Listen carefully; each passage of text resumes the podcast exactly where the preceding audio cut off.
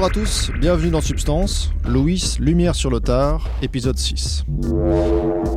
Dans l'ensemble, j'ai plutôt vu de la générosité, j'ai plutôt vu de la bonté, j'ai plutôt vu de la, de la candeur, j'ai plutôt vu de l'amour dans le milieu de la drogue que de la paranoïa, euh, euh, de la critique, de la haine et de la violence. Moi, j'ai eu cette chance de, voir peut-être le bon côté des choses.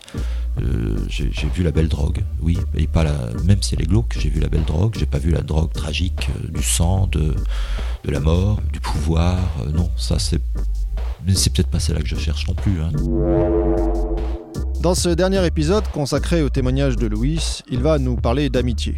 L'amitié qu'il a découvert après 55 ans, en même temps que la drogue. Louis a remarqué que les gens à qui il s'est attaché se ressemblent. Ils ont un profil qui explique, selon lui, à la fois pourquoi ils prennent de la drogue et pourquoi finalement ils s'entendent bien avec Louis. Il va aussi nous parler de la communauté des usagers, une communauté qui sait se serrer les coudes quand c'est nécessaire, parce qu'elle est assez largement rejetée par le reste de la société. Mettez-vous bien, réglez le son et écoutez, vous êtes dans Substance.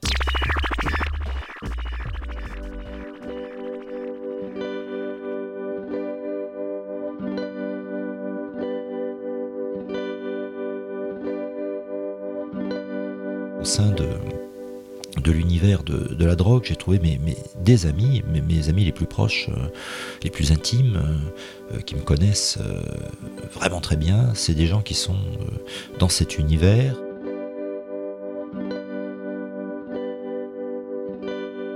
Et ce qui est amusant, c'est qu'ils ont le même profil, et c'est ça qui me frappe. J'ai 4-5 amis très proches.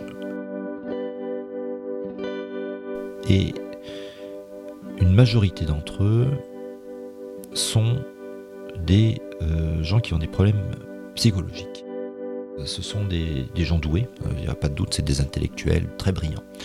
Mais j'ai pas mal d'autistes Asperger dans ses amis. Ce sont des gens qui ont souvent des problèmes de relations sociales, ce qui est assez curieux parce que moi c'est justement mon point fort, euh, mais qui en revanche ont, ce que je n'ai pas, une aptitude beaucoup plus aiguë que moi à relationner à l'individu, à la personne. Et je me suis demandé, euh, j'en ai souvent parlé avec ma femme, euh, de pourquoi euh, mes, nouveaux amis ont ce profil autiste, autistique. Et une des explications, c'est que les autistes sont des gens qui ont besoin de, de dire les choses, de les articuler, de les poser. Pour eux, les codes sociaux ne sont pas connus les codes relationnels de personne à personne ne sont pas évidents, donc ils disent voilà, on va faire ci, on va faire ça. Euh, euh, et, et comme moi, je suis dénué de capacité psychologique, je suis incapable de savoir ce que l'autre pense en face de moi, eh bien, le fonctionnement des autistes me va très bien, puisque je peux fonctionner avec eux je comprends leurs besoins, et même à la limite, ils m'arrangent, parce que me dire, euh, voilà comment je fonctionne, comment tu fonctionnes toi, moi je leur donne mon mode de fonctionnement, ça m'est plutôt très agréable. Et, ces gens-là attachent de l'importance à ce que je vais leur dire. Lorsque je suis dans une réunion de travail avec des collègues, euh, euh, personne ne va dire voilà comment je fonctionne et voilà comment il faut fonctionner avec moi. Euh, si jamais quelqu'un dit ben voilà moi je suis plutôt colérique, il faut me euh, quand je commence à péter un câble, il faut me mettre la main sur le genou à cet endroit-là et puis je me calme tout de suite. Si quelqu'un raconte ça dans une réunion à haut niveau, on dira il est complètement barge. C'est on ne peut pas dire ça, on, le, cache. C'est pourtant comme ça que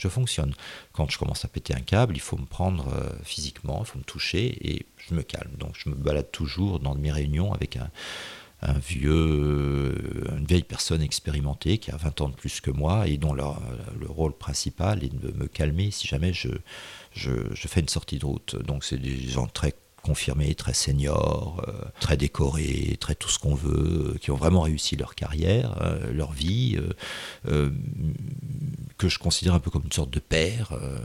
De papa, quoi, et qui, mais dont j'ai besoin pour évoluer, non pas parce qu'ils pourraient me donner comme conseil, mais juste parce qu'ils ont capacité à me calmer. C'est un, un, trait de fonctionnement qui est assez, assez dont je suis très conscient, mais que je ne peux pas dévoiler, parce que si jamais je dévoile ça dans, un, dans le milieu normal, les gens diront ce type est tout simplement un psychopathe ou un malade, il ne peut pas occuper de hautes responsabilités. dans l'entreprise, euh, dans la politique, dans l'administration, dans l'association, on peut pas. Ce mec est, instable, on peut pas lui confier le. Euh, on peut pas lui confier des responsabilités. Donc on est obligé de le, de le cacher. Mais avec les autistes, je peux le dire. Et eux me le disent, et en définitive, on fonctionne du coup très bien, parce que euh, qu'est-ce que je leur apporte? Bah, Moi, je leur apporte ma connaissance du monde social et ma façon de leur euh, faciliter euh, l'accès à, certains univers dans lesquels ils n'iraient pas tout seuls. Je les balade dans le métro, de façon très basique. Euh, un autiste dans le métro, il n'est pas à l'aise, surtout s'il n'est pas parisien. Moi, j'ai aucun problème dans le métro, dans les manifestations, dans la Pride, etc. Je peux, je sais mes univers dans, dans des grandes réunions, dans des entreprises, dans des administrations. C'est mon truc. Quoi. Et eux, ils m'apportent un miroir de moi-même. C'est-à-dire qu'ils me disent, ben voilà, toi tu, tu tiens, tu penses ci, tu penses ça, tu as fait ci, tu as fait ça. C'est un peu mes conseillers personnels. Moi, je suis leur conseiller pour le relationner avec le monde. Et eux, ils me conseillent sur la façon dont je suis moi-même. Donc, on se nourrit euh, mutuellement et puis surtout, on se fait confiance parce que mon mode d'emploi avec eux est clair. Je ne peux pas leur faire d'entourloupe. Eux, ils peuvent pas me faire d'entourloupe non plus. Et euh, je ne suis pas déçu. Et ma meilleure amie, euh, qui est très fine psychologiquement et qui est autiste, euh, donc, euh, se, moque un peu de ma façon dont je relationne avec les gens normaux, on appelle ça les alistes, parce que comme on ne se dit pas les choses, ben, je ne leur dis pas mes attentes, et donc je suis toujours déçu, parce que les autres ne peuvent pas savoir ce que moi, qui suis quand même un peu particulier, voudrais savoir il n'y a que les autistes qui savent ce que je veux, puisqu'il n'y a qu'eux qui s'intéressent à me poser la question. Euh, les alistes euh, ne me posent pas la question parce qu'on leur a appris à ne pas la poser. Et donc ils devinent ou devinent pas, mais comme je suis en dehors du normal, ils ne peuvent pas me comprendre et donc ils ne me comprennent pas et donc ça se termine toujours tragiquement.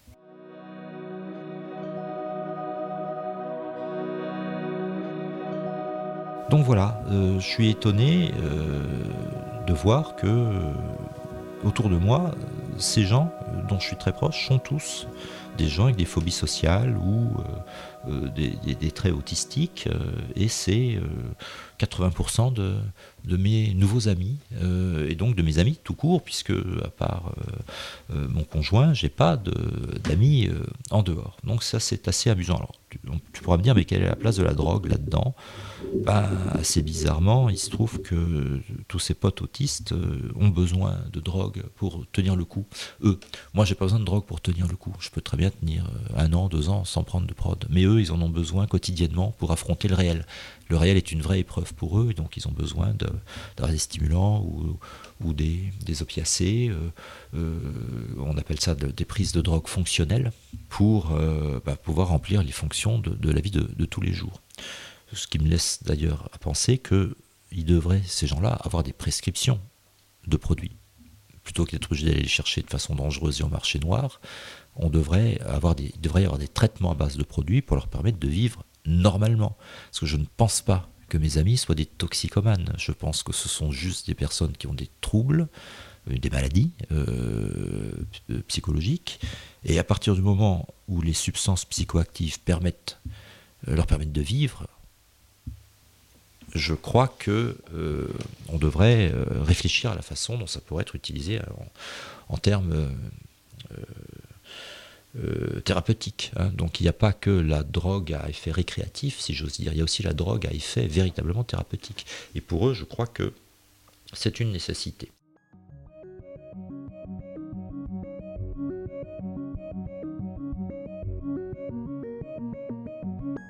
La drogue, elle permet de,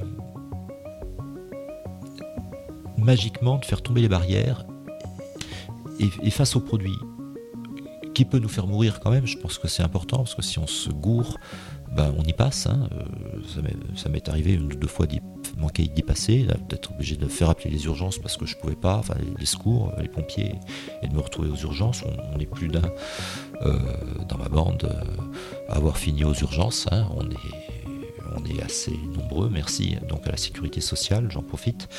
Euh, c'est vrai que c'est plutôt bien, on a un bon système de santé en France, faut quand même le dire.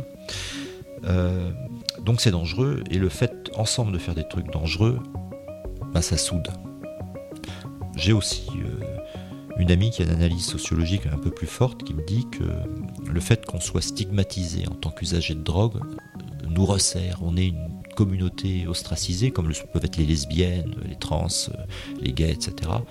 Euh, a fortiori, si on est lesbienne, trans, gay euh, et, euh, et usager de drogue, on est encore une sous-sous-sous-catégorie. Mais déjà, les, usagers, c'est une catégorie ostracisée et, a la vocation à créer des liens. À partir du moment où il y a une conscience, évidemment, euh, collective, il y a des gens qui se sentent tout seuls et isolés. Mais moi, ceux que je fréquente, on a une conscience très aiguë de notre solidarité, du fait qu'on est là pour s'aider les uns les autres. J'ai plutôt vu de la générosité chez les drogués. Il y en a qui volent les autres quand ils sont en manque. Ça m'est arrivé de me faire voler. Parfois, je me suis, j'ai rompu les ponts. Parfois, je les ai maintenus parce que j'ai pardonné. Sais voir les gens au-delà des, aspects matériels. Mais dans l'ensemble, j'ai plutôt vu de la générosité, j'ai plutôt vu de la bonté, j'ai plutôt vu de la, de la candeur, j'ai plutôt vu de l'amour dans le milieu de la drogue euh, que de la paranoïa. Euh, de la critique, de la haine et de la violence. Moi, j'ai eu cette chance de, voir peut-être le bon côté des choses. Euh, j'ai vu la belle drogue, oui, et pas la, même si elle est glauque, j'ai vu la belle drogue, j'ai pas vu la drogue tragique euh, du sang, de, la mort, du pouvoir, non, ça c'est, mais c'est peut-être pas celle-là que je cherche non plus, hein, donc j'ai fait un écrémage dans la drogue. la drogue permet la beauté, la drogue permet l'amour, la drogue permet l'élan vers l'autre. Voilà, je crois que ce qu'elle permet, c'est un instrument comme un autre. Euh, elle permet tout, mais elle permet ça aussi.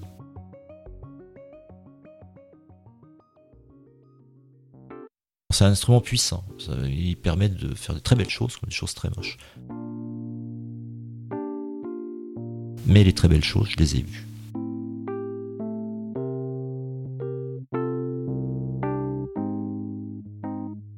Voilà, le témoignage de Louis est terminé. Cette histoire d'un homme qui découvre sur le tard beaucoup de choses, la drogue, bien sûr, mais il me semble que ce n'est pas le plus important. Le plus important, c'est qu'il se soit fait des amis et qu'il se soit défait du sentiment de solitude dont il parlait au début du premier épisode. Parce que si on peut faire ça à 55 ans, alors ça permet beaucoup d'espoir pour beaucoup de monde. Dans le prochain épisode de Substance, on change de témoin. D'ici là, portez-vous bien.